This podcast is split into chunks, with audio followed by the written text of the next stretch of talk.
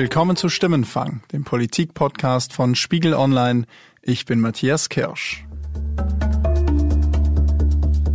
In diesem Herbst jährt sich der Mauerfall zum 30. Mal und in diesen Tagen wird der Tag der deutschen Einheit gefeiert, als Erinnerung daran, wie aus zwei Ländern eines wurde. Aber wie einig sind Ost- und Westdeutschland eigentlich? Woher kommen die Unterschiede und was kann man gegen diese Unterschiede tun? Darum geht es in dieser Folge von Stimmenfang.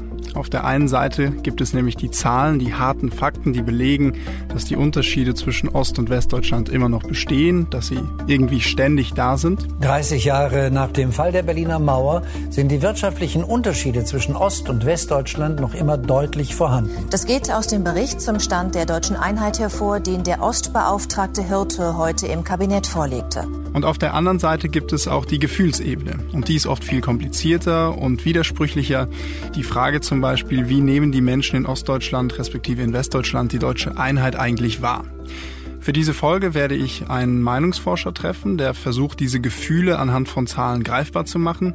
Aber zuerst sitze ich hier im Studio mit meinem Kollegen Alfred Weinzel, der maßgeblich an der Entstehung des aktuellen Spiegel Spezialhefts zu 30 Jahren Mauerfall beteiligt war. Hallo Alfred. Hallo. Alfred, in der vergangenen Woche hat die Bundesregierung ihren Jahresbericht zur deutschen Einheit vorgestellt.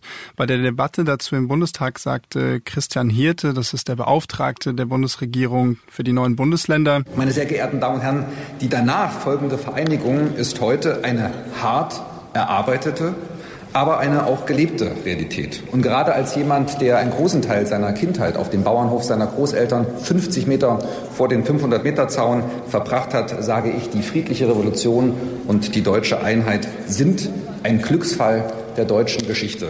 Das klingt jetzt nach tatsächlich in allen Hinsichten einem vereinten Deutschland. Wie siehst du das?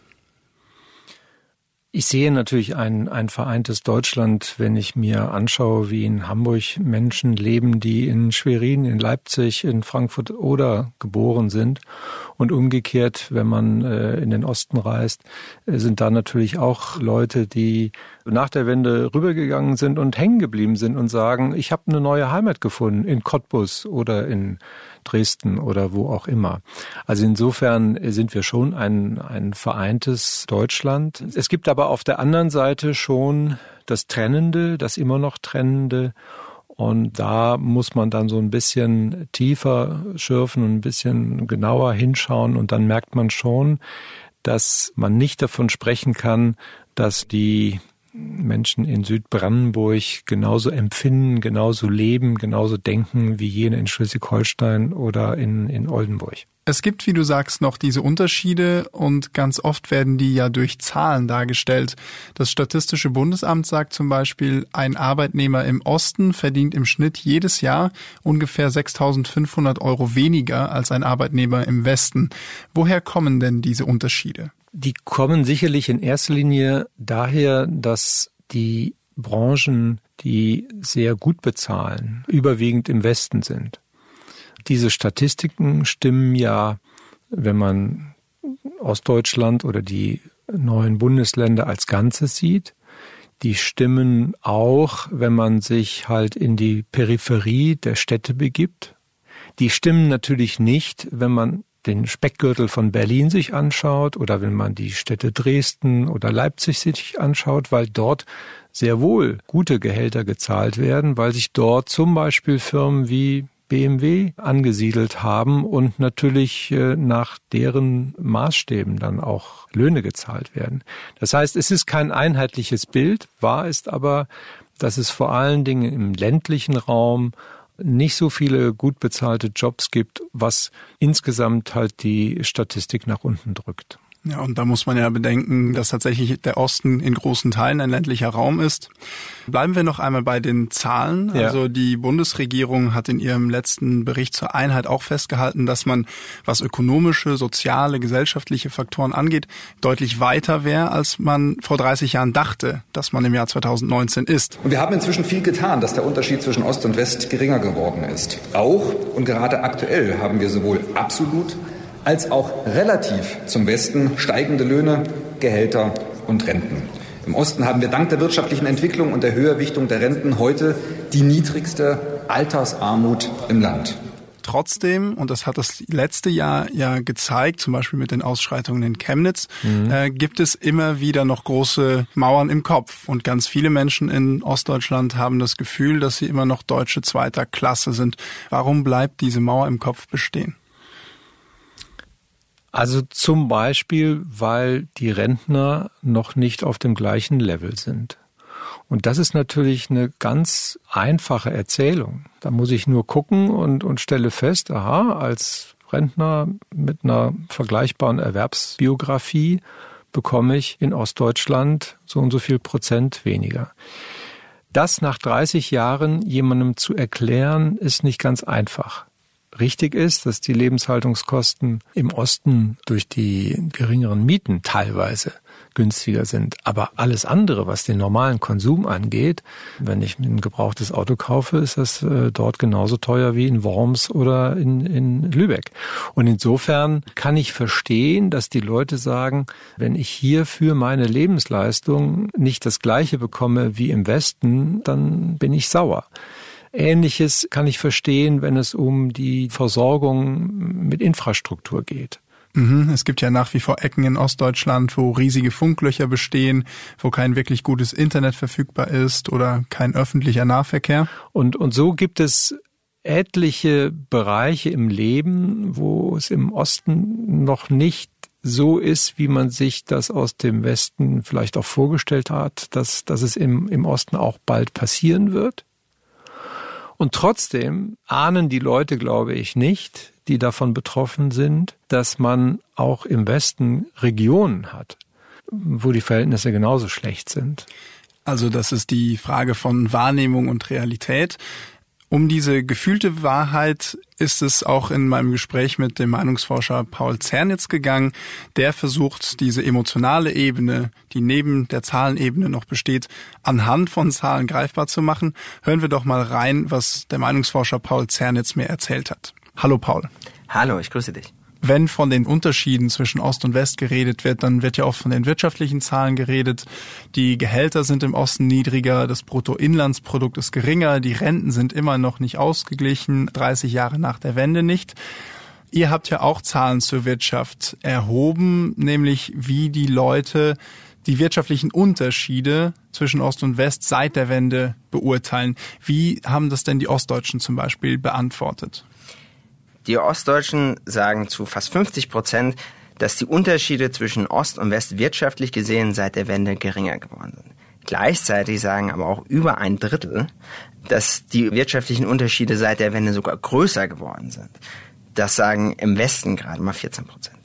Und tatsächlich ist es ja auch so, dass die Unterschiede einfach sehr viel kleiner geworden sind.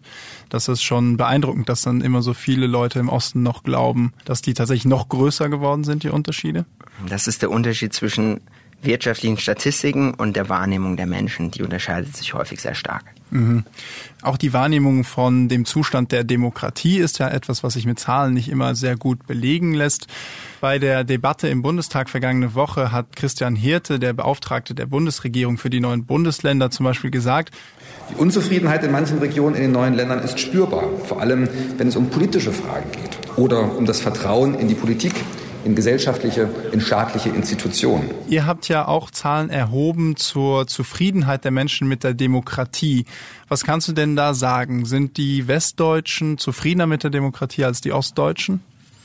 Insgesamt sind rund die Hälfte der Deutschen unzufrieden mit dem Funktionieren der Demokratie in Deutschland. In Ostdeutschland ist es allerdings mehr als die Hälfte. In Westdeutschland ist es weniger als die Hälfte.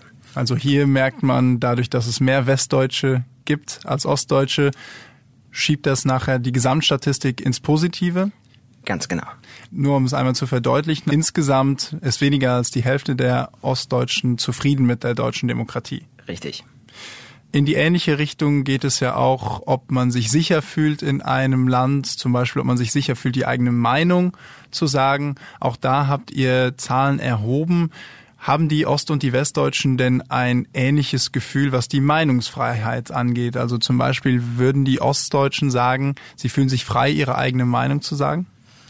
Es gibt hier ziemliche Unterschiede nach Ost und West. Insgesamt sagt eine Mehrheit der Deutschen immer noch, dass sie ihre Meinung frei äußern können. In Ostdeutschland haben aber tatsächlich 45 Prozent der Befragten das Gefühl, dass sie ihre Meinung nicht frei äußern können. Das ist ein deutlich höherer Wert als im Westen. Da sagen das nur 36 Prozent. Okay, das ist schon ein nicht ganz unwesentlicher Unterschied. Wenn wir uns jetzt die Zahlen, die Civey erhoben hat, von denen du uns erzählt hast, insgesamt so anschaut, dann merkt man, es gibt sehr wenig Einigkeit. Also in der einen Frage gab es schon die Einigkeit, dass Gesamtdeutschland profitiert hat, aber sonst hatte man schon das Gefühl, die Ostdeutschen sehen sich immer ein bisschen als Verlierer. Man könnte ja meinen, dass die das glauben, weil sie irgendwie unzufriedener sind insgesamt. Ihr habt ja auch Daten erhoben zur Mentalität der Menschen. Was kannst du denn da erzählen? Hier gibt's interessanterweise kaum Unterschiede. Wenn man die Menschen in Ost oder West fragt, äh, wie zufrieden sie mit ihrem Leben sind, kommen sehr, sehr ähnliche, deutlich positive Antworten raus. Wenn man sie fragt, wie pessimistisch oder optimistisch sie in die Zukunft schauen, kommen auch ähnliche Werte raus. Also es, ist, es scheint kein Mentalitätsding zu sein, die Unterschiede zwischen Ost und West, sondern wirklich von Politik, Wirtschaft und Gesellschaft abhängig. Es scheint also auf jeden Fall Unterschiede zu geben zwischen Ostdeutschen und Westdeutschen, aber sie sind auf jeden Fall nicht zurückzuführen auf die Mentalität oder auf die Einstellung und die Zufriedenheit mit ihrem Leben. Grundsätzlich eher nein. Okay, vielen Dank, Paul. Danke dir. Alfred, die Erkenntnisse, von denen uns Paul Zernitz hier erzählt hat, die machen ja schon deutlich, dass sich Ostdeutsche und Westdeutsche in vielen Fragen nicht einig sind. Du hast ja zusammen mit unserem Kollegen Konstantin von Hammerstein das aktuelle Spiegel Spezialheft zu 30 Jahren Mauerfall konzipiert. Diesem Heft habt ihr den folgenden Untertitel gegeben, warum es uns so schwer fällt, ein Volk zu werden. Habt ihr diese Frage denn beantworten können? Naja, eine Antwort ist natürlich äh, darauf nicht zu geben, äh, die, die gibt es, glaube ich, nicht. Aber wir haben in einigen Geschichten die Aspekte aufgezählt, die eine Rolle spielen beim Einigwerden. Ein Beispiel. Der Alexander Osang äh, ist groß geworden in der DDR, ist inzwischen Ende der 90er Jahre zum Spiegel gekommen und der hat in seinem Artikel herausgearbeitet, dass er vom Tag im Prinzip der Einheit an immer gefordert wurde, wie ein Westdeutscher zu werden, wie so ein, er nannte das Resozialisierungsprogramm. Und das war von uns Westdeutschen der falsche Ansatz. Zu glauben, wir müssen jetzt die Ostdeutschen zu Westdeutschen machen. Natürlich haben die ihre eigene Prägung, haben die ihre eigene Geschichte und letztendlich auch äh, zu Recht ihre eigenen Ansprüche. Und wenn diese beiden Teilvölker, nenne ich das jetzt mal, mit der Prägung aufeinander zugehen, dann haben die halt unterschiedliche Geschichten und können nicht voneinander erwarten, dass sich der eine zum anderen mändelt oder voll assimiliert. Mhm. Für das Spiegel Spezialheft habt ihr auch ein Gespräch mit dem Dichter und Liedermacher Wolf Biermann geführt. Biermann ist in den 50er Jahren in die DDR übergesiedelt und 20 Jahre später hat die DDR ihn dann ausgebürgert. Kann denn jemand wie Biermann, der auf beiden Seiten gelebt hat, erklären, warum es mit der Einheit so schwer ist? Biermann hat natürlich eine ganz besondere Position er sagt, der, der Westen hat sich natürlich die, die DDR sozusagen genommen oder einverleibt und hat das aber auch aus eigenen Gründen gemacht und nicht jetzt, um alle DDR-Menschen glücklich zu machen. Also die Westdeutschen sollen nicht zu viel Dank erwarten von den Ostdeutschen. Wie steht denn Biermann zu dieser tieferen Spaltung, die sich jetzt wieder aufzutun scheint? Also die tiefere Spaltung wenn es darum geht, dass die Ostdeutschen sich politisch jetzt plötzlich zu einer eher rechtsextremen Partei hingezogen fühlen, das kann er im Prinzip nicht nachvollziehen. Das hält er für dumm und maßlos und unangemessen vom Verhalten.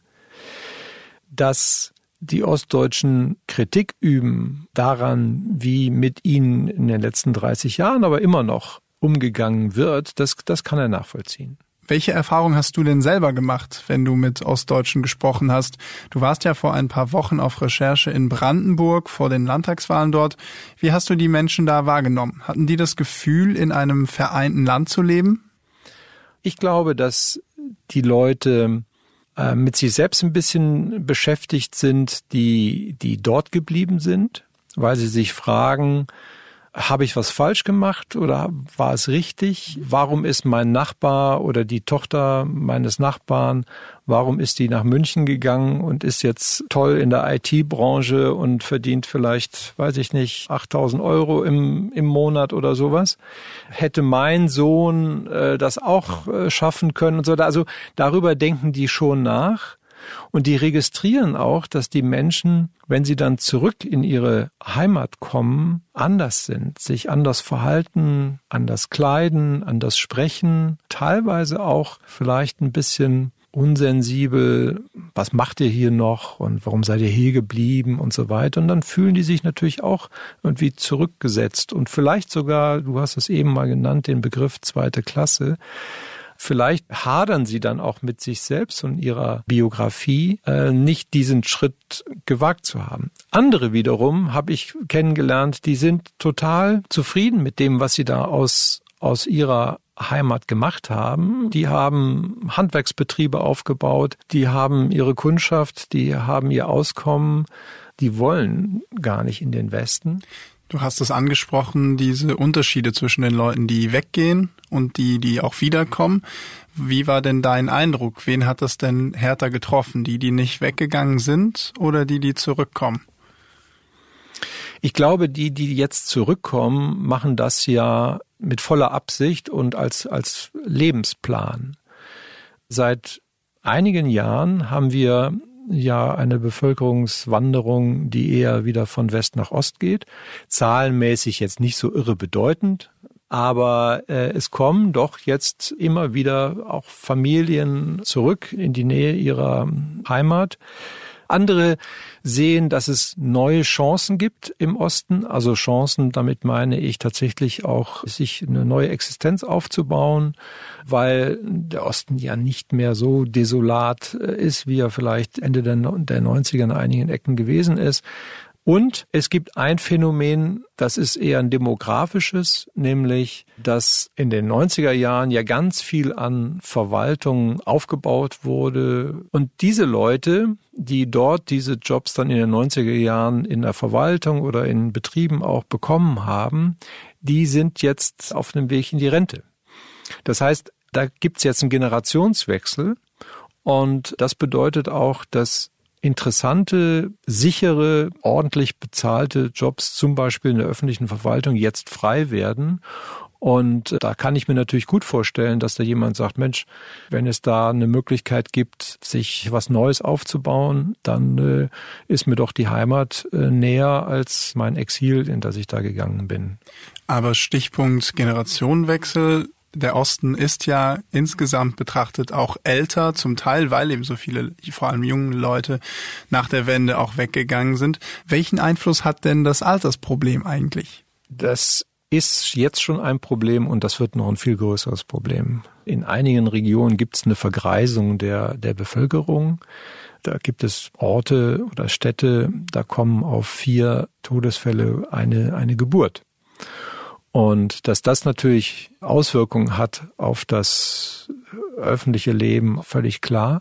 Und in Wahrheit gibt es dafür keine Lösung für, sondern da muss man durch diese Entwicklung muss man durch. Das wird uns äh, 10, 15 Jahre äh, beschäftigen. Kommen wir doch zurück zu unserer Ausgangsfrage. Wie einig ist sich Deutschland eigentlich? Wir haben über die Zahlen gesprochen auf der einen Seite und über die Gefühle auf der anderen Seite. Was würdest du denn sagen? Was braucht es, dass Deutschland endlich sagen kann, diese Mauer aus den Köpfen ist verschwunden? Ich habe damals vor 30 Jahren habe ich gedacht, dass es eine Generation braucht, um natürlichen Umgang miteinander zu finden. Ich habe damals unterschätzt, dass man Prägungen, Kränkungen auch vererben kann. Ich glaube, wir müssen schon die, nennen wir es mal, objektiven Ungerechtigkeiten überwinden und für mich ist die Rentenfrage da eine, ein wichtiger Punkt. Und in diesen sozialen Fragen gibt es sicherlich nicht nur die Rente, da gibt es noch, noch ein paar andere Aspekte. Aber das wäre so am Ende auch ein Symbol. Das wird teuer, aber das ist dann auch etwas, wo man dann sagt, okay, äh, wir haben das jetzt verstanden und wir setzen das jetzt um und wir wollen da keinen Unterschied mehr machen. Im Moment gibt es ihn. Jetzt gerade bekommt ja dann die erste Generation, die schon im geeinigten Deutschland zur Welt gekommen ist, auch Kinder. Ihrerseits ist es dann mit der Prägung, mit der Vererbung vorbei? Das will ich hoffen, dass man irgendwann genauso wenig darüber nachdenkt, Ost- oder Westdeutscher zu sein, wie man darüber nachdenkt, äh, ob man Hamburger ist, wenn man erst seit 30 Jahren in Hamburg lebt, so wie ich. Vielen Dank, Alfred, dass du dir Zeit genommen hast. Danke auch. Das war Stimmenfang, der Politik-Podcast von Spiegel Online. Die nächste Episode von Stimmenfang hören Sie ab nächstem Donnerstag auf Spiegel Online, bei Spotify und in allen gängigen Podcast-Apps. Wenn Sie uns Feedback schicken wollen, schreiben Sie uns einfach eine Mail an stimmenfang.spiegel.de oder nutzen Sie unsere Stimmenfang-Mailbox unter 040 380 80 400. An die gleiche Nummer, also 040 380 80 400, können Sie uns auch eine WhatsApp-Nachricht schicken. Diese Folge wurde produziert von Jasmin Yüksel und mir, Matthias Kirsch. Danke für die Unterstützung an Sebastian Fischer, Johannes Kückens, Wiebke Rasmussen und Matthias Streitz. Die Stimmenfangmusik kommt von Davide Russo.